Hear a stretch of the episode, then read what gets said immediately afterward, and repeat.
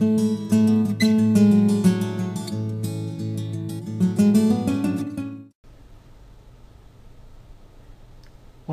bienvenidas a, bienvenidos a esta segunda parte de lo que sería la lección número 2, la imagen digital en dos dimensiones.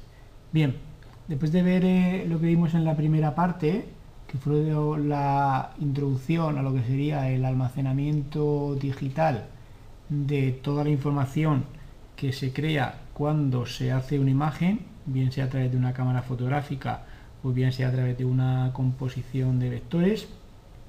Vamos en esta segunda parte a explicar básicamente tres conceptos que siempre van a estar presentes en lo que sería la imagen digital.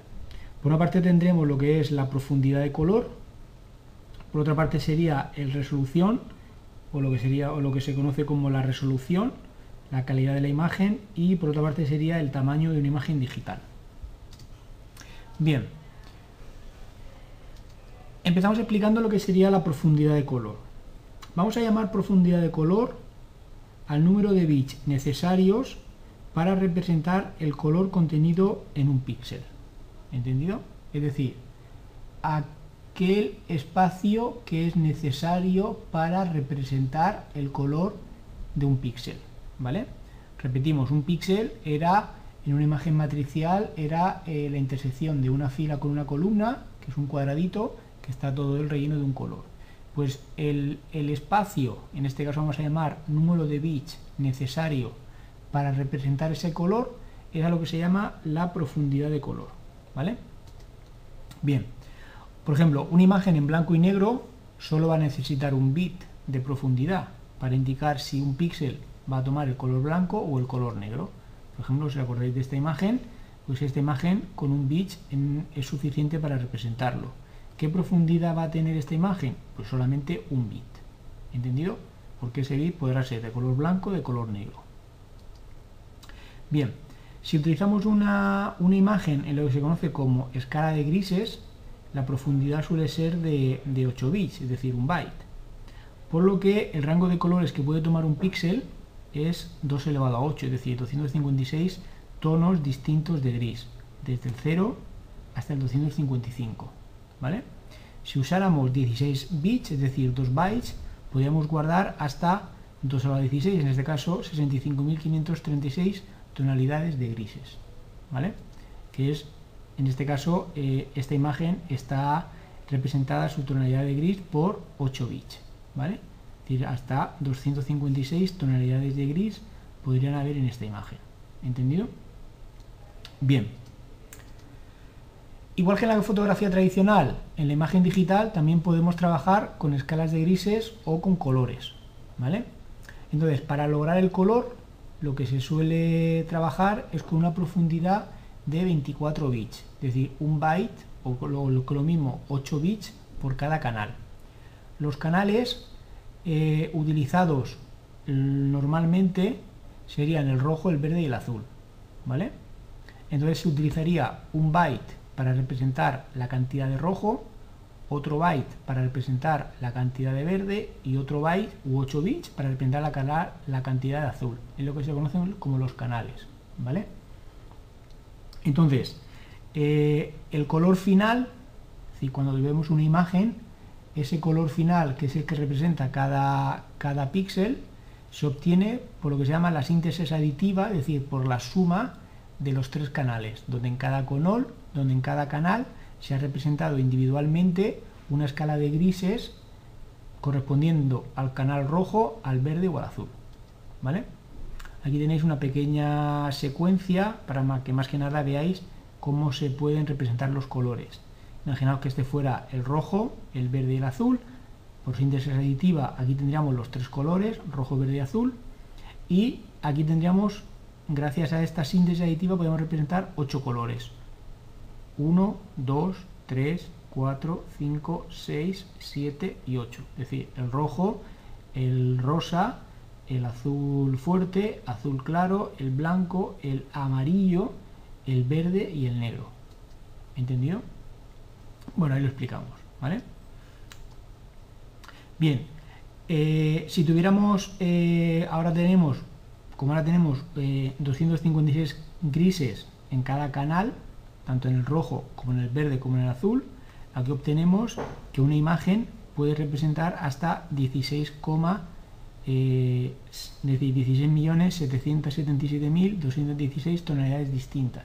Es decir, eh, siempre se conocéis que siempre dice que el formato JPG es aquel que es capaz de representar hasta 16,7 millones de colores. Pues ese 16,7 millones de colores viene ahí. ¿Vale? ¿Entendido? Bien.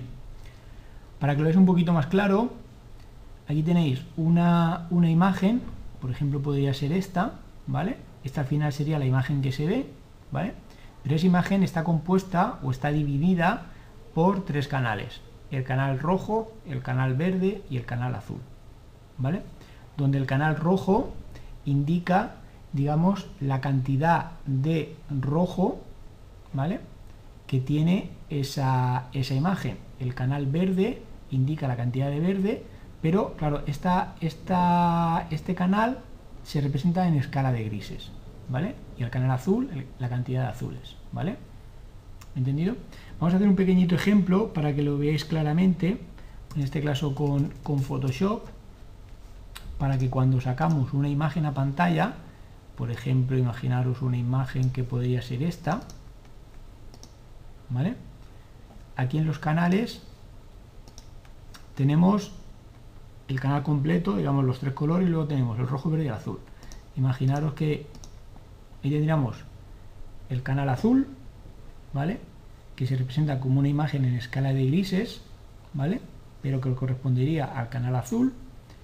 El canal verde, aquí lo tenemos, ¿vale? Y el canal rojo, que aquí lo tenemos. ¿Entendido? Repetimos.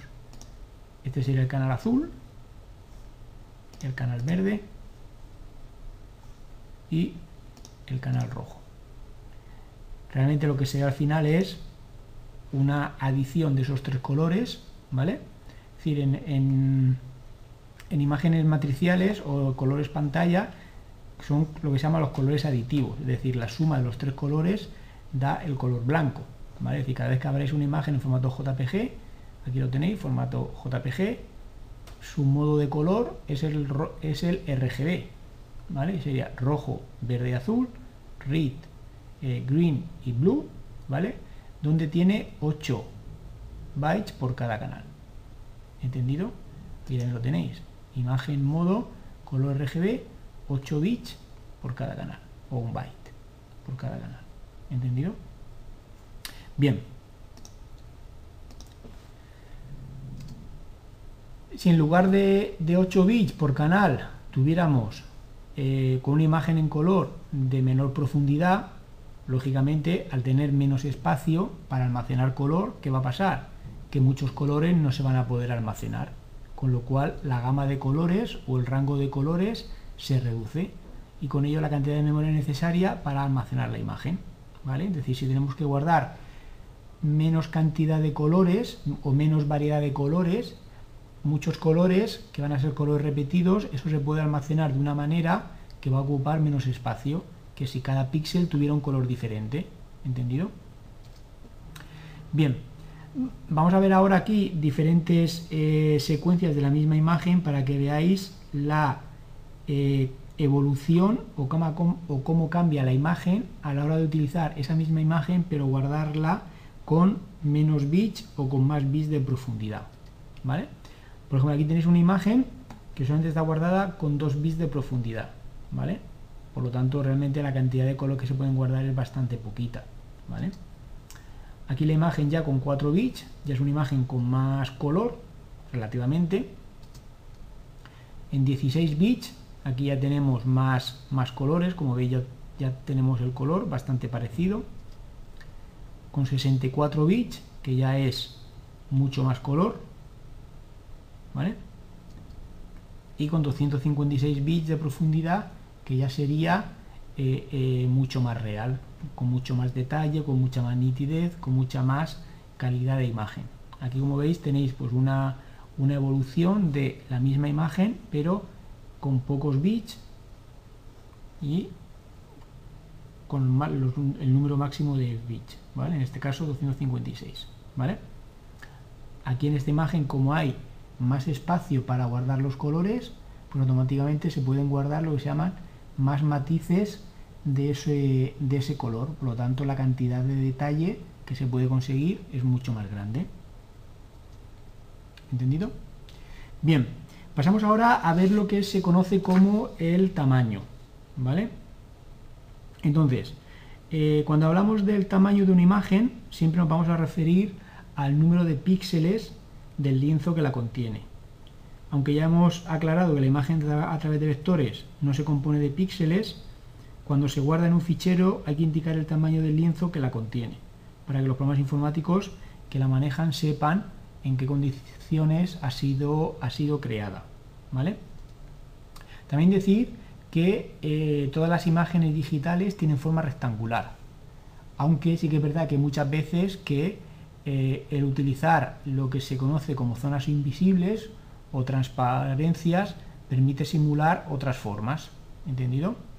Pero eh, realmente todas las imágenes son digitales y el tamaño de una imagen digital se obtiene multiplicando el número de filas por el número de columnas de la matriz de píxeles que representa la imagen.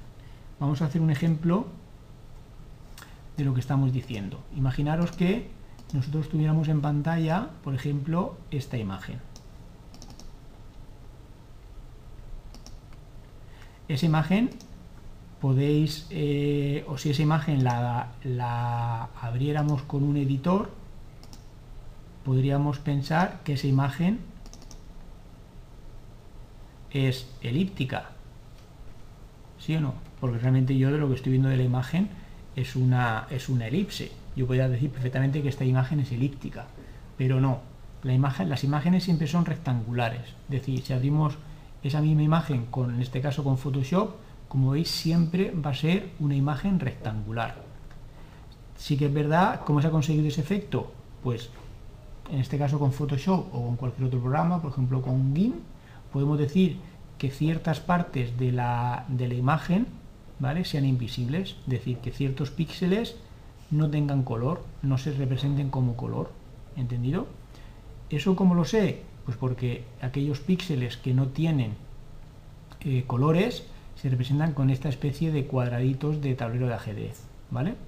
¿En qué formato tengo que guardar? Esto ya lo veis un poquito más adelante cuando veamos el tema de los formatos. ¿En qué formato tengo que guardar estas imágenes para que se me conserve ese, ese aspecto de invisibilidad? en formato PNG o en formato GIF, ¿vale? ¿Entendido? Pero siempre acordaros que las imágenes, todas ellas son rectangulares, ¿entendido? Es decir, aunque yo, por ejemplo, imaginaros, solamente para que veáis el ejemplo, yo cojo esta imagen, aquí, por ejemplo, me dibujo una, una forma, imaginaros que fuera que fuera esta,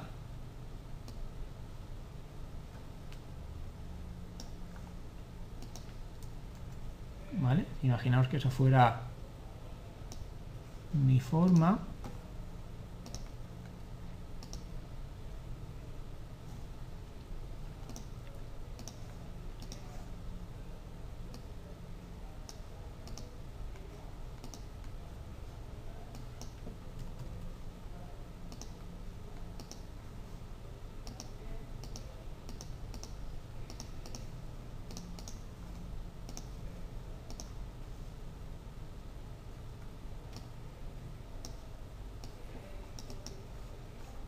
¿Entendido? Si yo guardara esta imagen, le puedo decir archivo, guardar como, la guardo en formato PNG o GIF, en este caso yo os aconsejo que sea en formato PNG, que lo tengo, lo tengo aquí, vamos a decirle forma irregular. ¿Entendido? Si ahora, por ejemplo, esta imagen la mostrara, la imagen no tiene esa forma, sino que la imagen tiene una forma rectangular. ¿Entendido? Solamente que todos estos píxeles, aquí como veis, este de aquí me los he dejado sin borrar, no me he dado cuenta, pero todos estos píxeles que faltan aquí para que la imagen sea rectangular son píxeles que no tienen color. ¿Entendido? Es decir, si yo colocara esta imagen, por ejemplo, en una página web, solamente se me vería así, pero tengo que eh, siempre ver que la imagen siempre es rectangular, ¿entendido? Aunque sí que es verdad que pueden haber píxeles que no se muestren. Bien. Eh, ni qué decir tiene que, claro, que la imagen más pequeña que puede formarse siempre va a ser la imagen que eh, tiene un píxel. Es decir, eh, la imagen más pequeña siempre va a ser aquella que tiene un píxel. Bien. Las imágenes digitales más pequeñas utilizadas muchas veces para mostrar su contenido son las conocidas como los, iconos, compuestas habitualmente por, tienen un tamaño de 16 x 16 o 32 x 32 o 64 x 64 o 128 x 128 píxeles. ¿Qué son los iconos? Los iconos son aquellos botoncitos que tenemos en todas las aplicaciones, bien sean de Word, de PowerPoint, de, en este caso también en Internet, en los navegadores, en cualquier aplicación, bien en Photoshop, en Illustrator, en GIMP, en Escape, en CorelDRAW, ¿vale? Y son los que eh, se usan como botones en las aplicaciones y en las carpetas de archivos para representar gráficamente la acción que eh, se tiene que ejecutar cuando el usuario hace clic sobre ese botoncito, ¿vale? ¿Ok? A partir de aquí prácticamente casi cualquier tamaño es posible para una imagen digital. Es decir, ahora mismo se pueden hacer imágenes prácticamente de cualquier tamaño. ¿Entendido? Es decir, yo puedo eh, con mi cámara digital hacer diferentes fotos, imaginaros para un paisaje así en formato panorámico, yo puedo hacer diferentes tomas y luego con cualquier programa eh, de edición digital yo puedo unir o fusionar o añadir esas fotografías para así siempre formar una imagen mucho más grande. ¿Entendido? Así que ahora mismo con los recursos informáticos con los que disponemos prácticamente se puede hacer cualquier imagen prácticamente de cualquier tamaño. Bien, como vamos a hablar de grandes números, siempre tenemos que redondear continuamente y vamos a utilizar los prefijos, en este caso kilo, mega o giga, para entender de qué, cantidad, de qué cantidades estamos hablando. Por ejemplo, un icono de 128 por 128 píxeles contiene 16.338 píxeles, que vamos a expresar coloquialmente por 16 kilopíxeles, ¿vale? Por redondear. En informática el valor 1000 no es tan importante, ya que todo contenido digital se guarda en notación binaria. Entonces, la potencia de 2 que está más cerca del 1000 es 2 elevado a 10, que es 1024. De ahí que el prefijo kilo, que para nosotros significa 1000, en informática realmente son 1024. ¿vale? Entonces, sabiendo esto, podemos decir que, por ejemplo, un kilopíxel son 1024 píxeles, un megapíxel son 1024 kilopíxeles o también 1.048.576 píxeles y un gigapíxel son 1024 megapíxeles o 1,48 576 kilopíxeles o, un, o 1073 millones, etcétera, etcétera, de píxeles. ¿Vale? Pero bien, esto, esto solamente es para que lo tengáis. Bien, ahora mismo con la velocidad a la cual se, venden eh, todo el tema de lo que son las cámaras digitales, realmente estamos bastante acostumbrados a manejar este tipo de conceptos. Por ejemplo, una cámara que ponga que son 12 megapíxeles, realmente o teóricamente produce imágenes de, aproximadamente 12 millones de píxeles. Aunque realmente eh, hablar de, ahí tenéis la cifra, de 12 millones 864 mil, eh, no, 12 12.000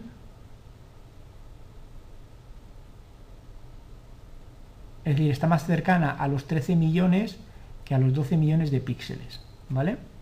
Eso sería 12.884 millones 901.868 eh, píxeles. ¿Entendido? Bien. Realmente hoy en día existen muchísimos dispositivos para mostrar imágenes digitales, bien proyectores, bien monitores, bien smartphones, bien lo que sea, ¿vale? porque hay muchísimo. El tamaño de estos, dispositivos siempre está determinado por unas estructuras físicas, es decir, si la tablet que tenemos es de 10 x 15, pues ahí será donde se tiene que mostrar nuestra imagen, pero realmente es bastante fácil el adaptar cualquier imagen al tamaño de nuestro dispositivo. al tamaño de su, a sus dimensiones. ¿Entendido? Y que una imagen se puede, se puede cambiar fácilmente su tamaño para adaptarla siempre al medio en el que va a ser utilizada. Si conocemos estas características, realmente podemos ajustar las imágenes, eh, las, las, dimensiones de estas imágenes a las del dispositivo en las que queremos que sean mostradas, sin, que con ello se vaya a perder calidad, provocada por un mal procesamiento de la imagen por parte del dispositivo. Es decir, imaginaros que eh, estamos aquí trabajando con Photoshop, ¿entendido?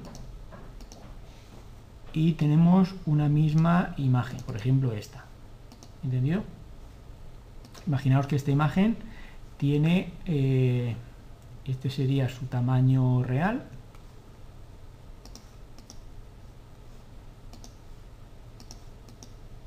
¿vale? Este sería su tamaño real. Bien, y es imagen, tamaño de imagen. 800 por 530, perfecto. Imaginaos, por ejemplo, que esta imagen la queremos mostrar en una, en una tablet cuyas dimensiones son, por ejemplo, de 725 por 400, por, por ejemplo, por poner una cosa, ¿vale? Por decir una cantidad. Bien, aquí podemos hemos dicho 700 por, por ejemplo, 425. ¿Vale? Y aquí, por ejemplo, pues de esta imagen, por ejemplo, 600. Imaginad que fueran 600. Y enseguida me puedo cojo ese trocito, recorto la imagen y esta imagen la puedo guardar como Altea para tablet de 600. ¿Entendido? Partiendo de la imagen eh, original, de esta misma imagen, pues ahora imaginaros que de esta imagen me quiero quedar, porque quiero hacer por ejemplo una publicidad en un marco horizontal cuya anchura, e imaginaos que por ejemplo fuera de, eh, he contratado una publicidad de anchura 200 y altura por ejemplo 100. Y quiero tener por ejemplo esa imagen. Aquí realmente sería, de 200 vamos a poner por ejemplo 700, 700 por 100. Pues ahí la tendría. ¿Entendido?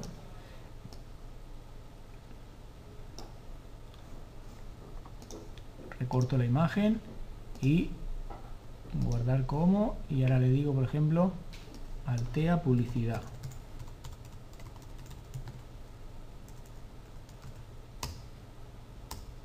y la guardo para entendido es decir que una misma imagen ahora mismo se puede utilizar o adaptar a cualquier prácticamente tamaño que se desee. ¿Vale? Si por ejemplo esta la tengo aquí a 800 y la quiero por ejemplo a 300, pues automáticamente ahí la tengo para unas dimensiones de, de 300. O si la quiero para hacerle un icono y que el icono me piden que sea de 64, en este caso por 64, pues por ejemplo puedo hacer de 64 por 64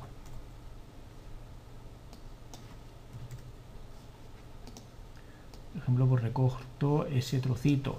O primeramente la hago por ejemplo de bajo será por ejemplo imaginaros 70 por 106 y ahora la hago de 64 por 64 pues me cojo ese trocito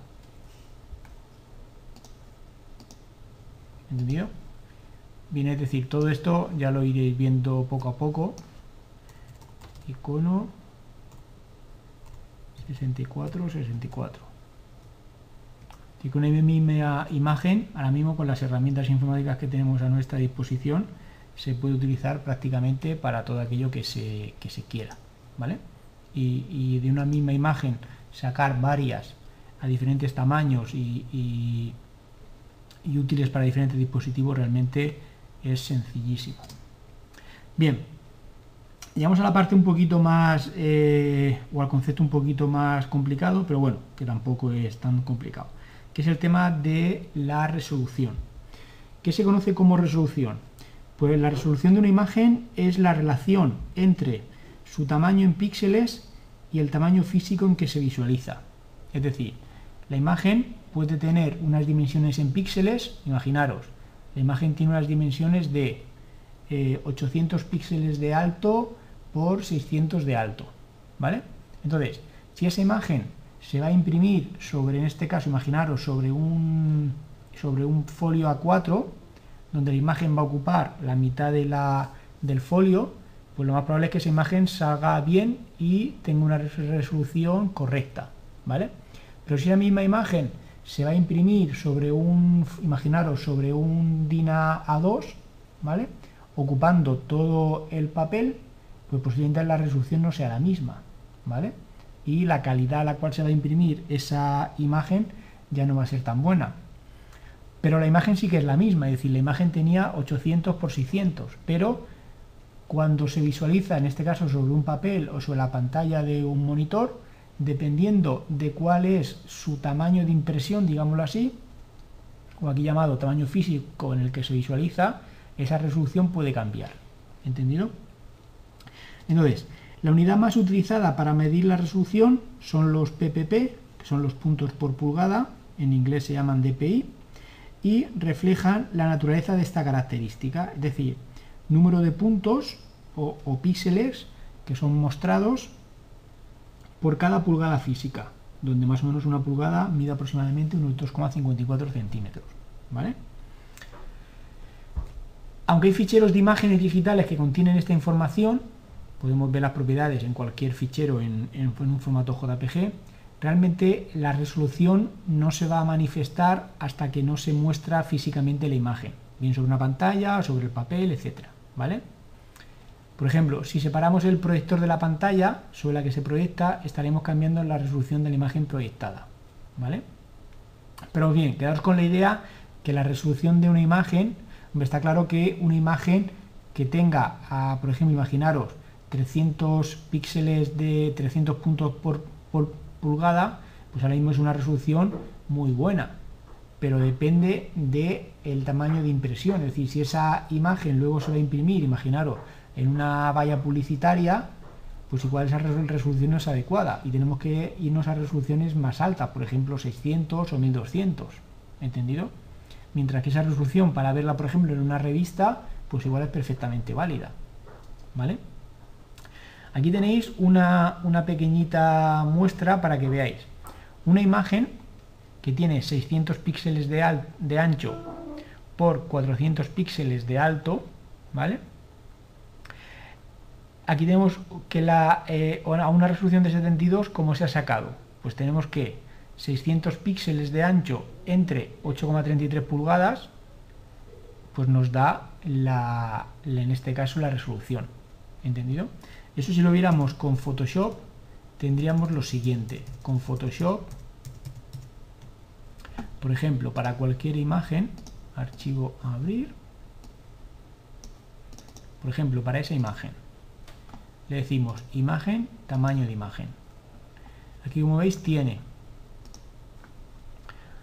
resolución 300 píxeles por pulgada. Son 800 de ancho por 530 de alto.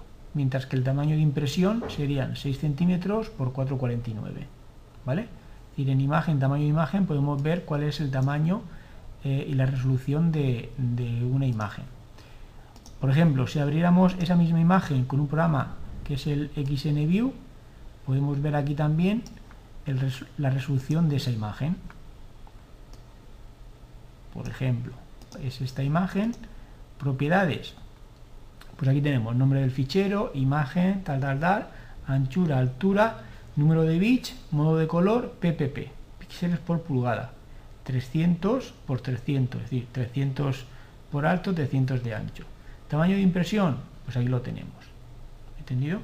Es decir, que dentro de las propiedades de, en este caso con el programa con el XNView, podemos sacar las propiedades de la imagen. Esto directamente desde el, desde el fichero botón de la derecha, propiedades, hay muchas veces que viene y hay otras que no, pero vamos a ver si aquí me parece que sí, correcto. Aquí tenemos en imagen, dimensiones, anchura, altura, resolución horizontal, resolución vertical, profundidad de bits. ¿Entendido? ¿Vale?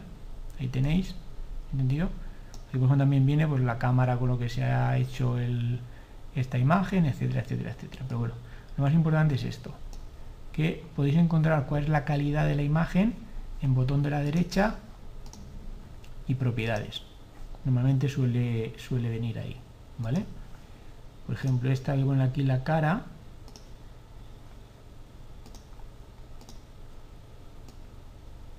Esta, solamente tenía 72 píxeles por pulgada. ¿Entendido? Bien.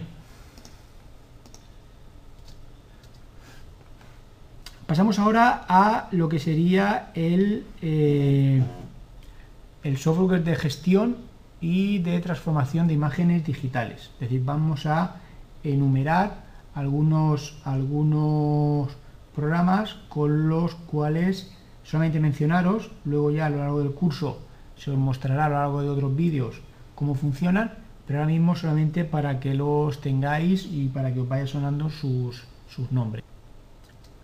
Bien, hoy en día existen multitud de aplicaciones para gestionar, para editar imágenes digitales. Posiblemente conoceréis algunas de ellas y lo más probable es que uséis algunas para haceros pues, vuestros eh, eh, pequeñitos montajes, etcétera, etcétera. Ahora mismo también con la última eh, hornada de, teléfonos inteligentes realmente disponen casi todos ellos de pequeñitas aplicaciones para transformar las imágenes que habéis hecho, ¿vale? Es decir, aquellas fotografías que habéis hecho siempre tenéis que bastantes iconos para que si recortar, que si subir la luz, que si el contraste, hasta incluso para hacer algún tipo de deformación, ¿vale? En este curso vamos a utilizar algunas de ellas, pero básicamente para eh, conocer qué es lo que ocurre con la imagen digital cuando es manipulada con un software que ha sido pensado, creado eh, para ello, ¿vale? Eh, este tema está dedicado a describir las herramientas que vamos luego a utilizar a lo largo del curso y para justificar su, elección. Si alguien quiere obtener información acerca de otros programas digitales que nos han expuesto en este, en este tema, pues podéis mirar este enlace y ahí os dará información acerca de otros programas que realmente son eh, interesantes también, ¿por qué no? Pero bueno, que ahora mismo nosotros pues al final nos decidimos por unos y, son con ellos con los que vamos a trabajar. Pero aquí sí que es verdad que tenéis otros programas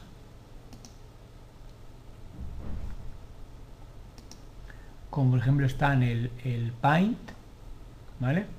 El InfraView y bueno, tanto Photoshop como GIMP como, como el Photoscape, ¿entendido? Que bueno, que podéis ahí utilizarlos pues para hacer vuestras vuestras composiciones. Pero vamos, que en principio, con toda la cantidad de información que os vamos a dar, pensamos que es, que es suficiente. Pero bien, si alguien quiere eh, estudiar más o conocer diferentes opciones con otros programas, puede hacerlo sin ningún tipo de problema. Bien, algunas de estas aplicaciones son portables. Portables qué significa que las puedes eh, llevar eh, en un pen, simplemente colocas el pen y no son necesarias su instalación, sino que solamente enchufas el pen y, te puedes poner a trabajar con ellas. En este caso, nosotros recomendamos la página de Portable Apps para eh, que tengáis ahí realmente en vuestro en un pen. Podéis tener muchísimas pero muchísimas aplicaciones vale en principio serían eh, todas estas Tenéis navegadores, eh, juegos como no, eh, diferentes editores, ¿vale? Juego, lógicamente, ¿vale?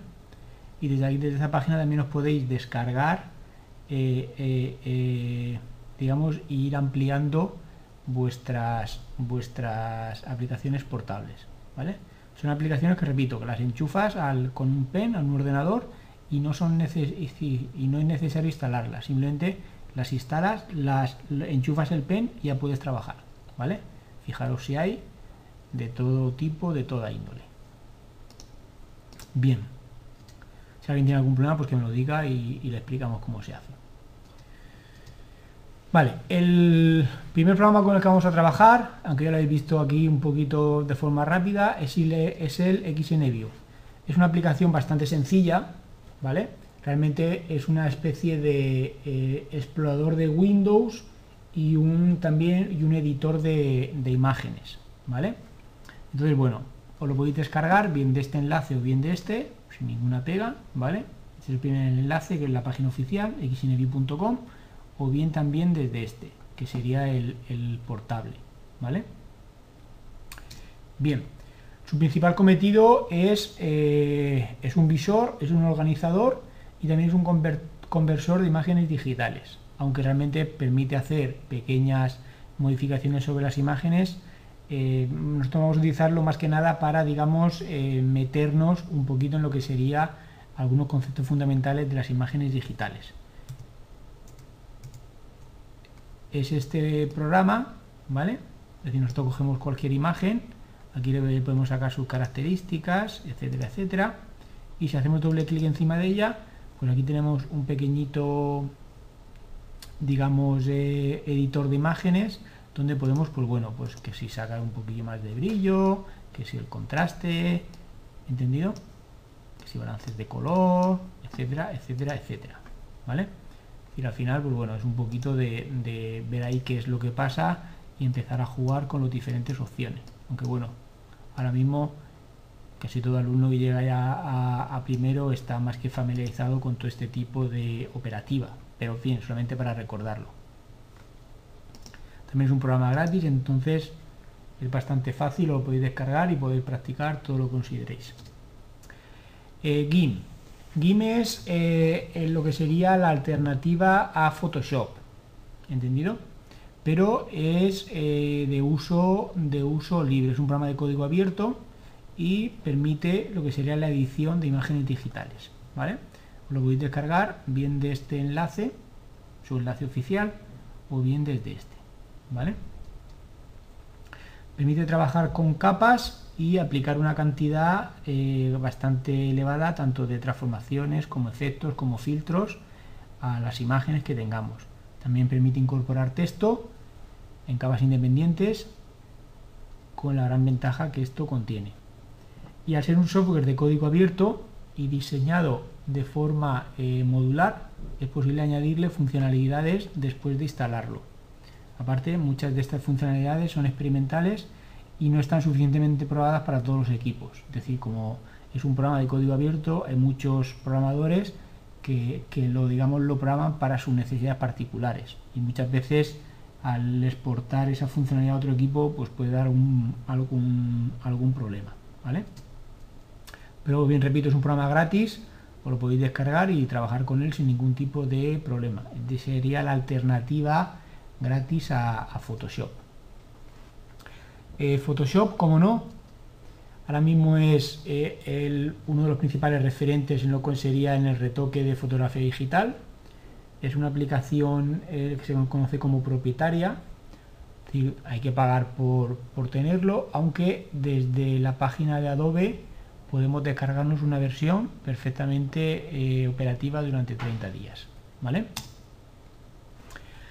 Solamente recordarte que en esta asignatura no vamos a enseñarte cómo funciona ni Photoshop ni ningún otro programa, solamente queremos empezar a, acostumbrarte al uso y a que eh, empieces a entender toda aquella terminología básica que debes de utilizar y de manejar con la suficiente facilidad como para que no sea un impedimento el expresarte exactamente lo que quieres decir o lo que quieres hacer o solamente leer un manual y entender perfectamente lo que te están diciendo, ¿vale? Inkscape. Pasamos ahora a lo que sería el, el tratamiento de imágenes a través de vectores. Inkscape sería lo que es eh, GIMP a Photoshop, pues Inkscape sería a lo que sería Illustrator, ¿vale? Inkscape es un editor de imágenes de vectores de código abierto. Podéis obtenerlo bien en este enlace, que es su página oficial, inkscape.org, o eh, en, la, página de, de Portable Apps. Bien, ya hemos trabajado algunas veces con él, para que lo veáis, para que lo habéis visto en los diferentes ejemplos que hemos hecho. Y bueno, permite trabajar con capas, incorporar materiales matriciales, importar ficheros de Adobe Illustrator, de PS, de PostScript, eh, crear trayectorias, etcétera, etcétera, etcétera. ¿vale? Realmente es un programa bastante, bastante completo para lo que sería la introducción a todo el manejo de imágenes matriciales y de alguna manera quitarse un poquito el miedo a equivocarse y a, y a romper algo que no va a pasar nada. ¿vale? Es decir, uno se puede equivocar, forma parte del proceso de aprendizaje. Y pensamos que Inkscape es el programa perfecto para de alguna manera quitarse un poquito el miedo y empezar a soltarse en todo este, eh, en todo este mundo, ¿vale? Bien. Y ahora mismo, bueno, Escape está disponible eh, de la versión 0.48.4, ¿vale?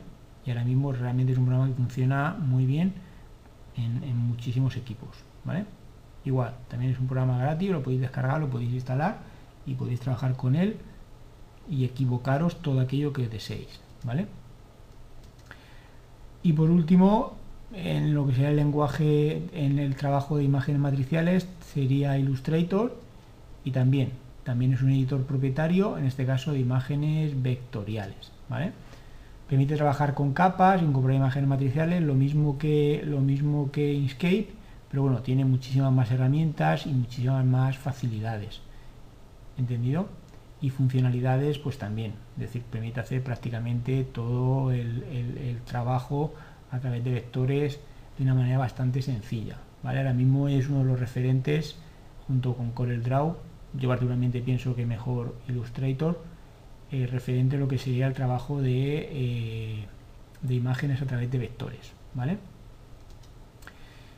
Eh, aquí en el aula tenemos instalada el, el CS6 por lo que eh, la interactividad tanto con Photoshop como con otras eh, aplicaciones de esta, de esta suite realmente es bastante fácil, ¿vale? Y la interactividad prácticamente es total. Y por último os dejamos una, página web que es Andrea Mosaic, que es bueno, pues es una aplicación que nos permite recrear una imagen utilizando únicamente imágenes que nosotros le mostramos. ¿vale? Entonces, bueno, vamos a hacer, os mostramos la página, que es la de Andrea Planet. Y bien, y solamente para que veáis, para que empecéis a,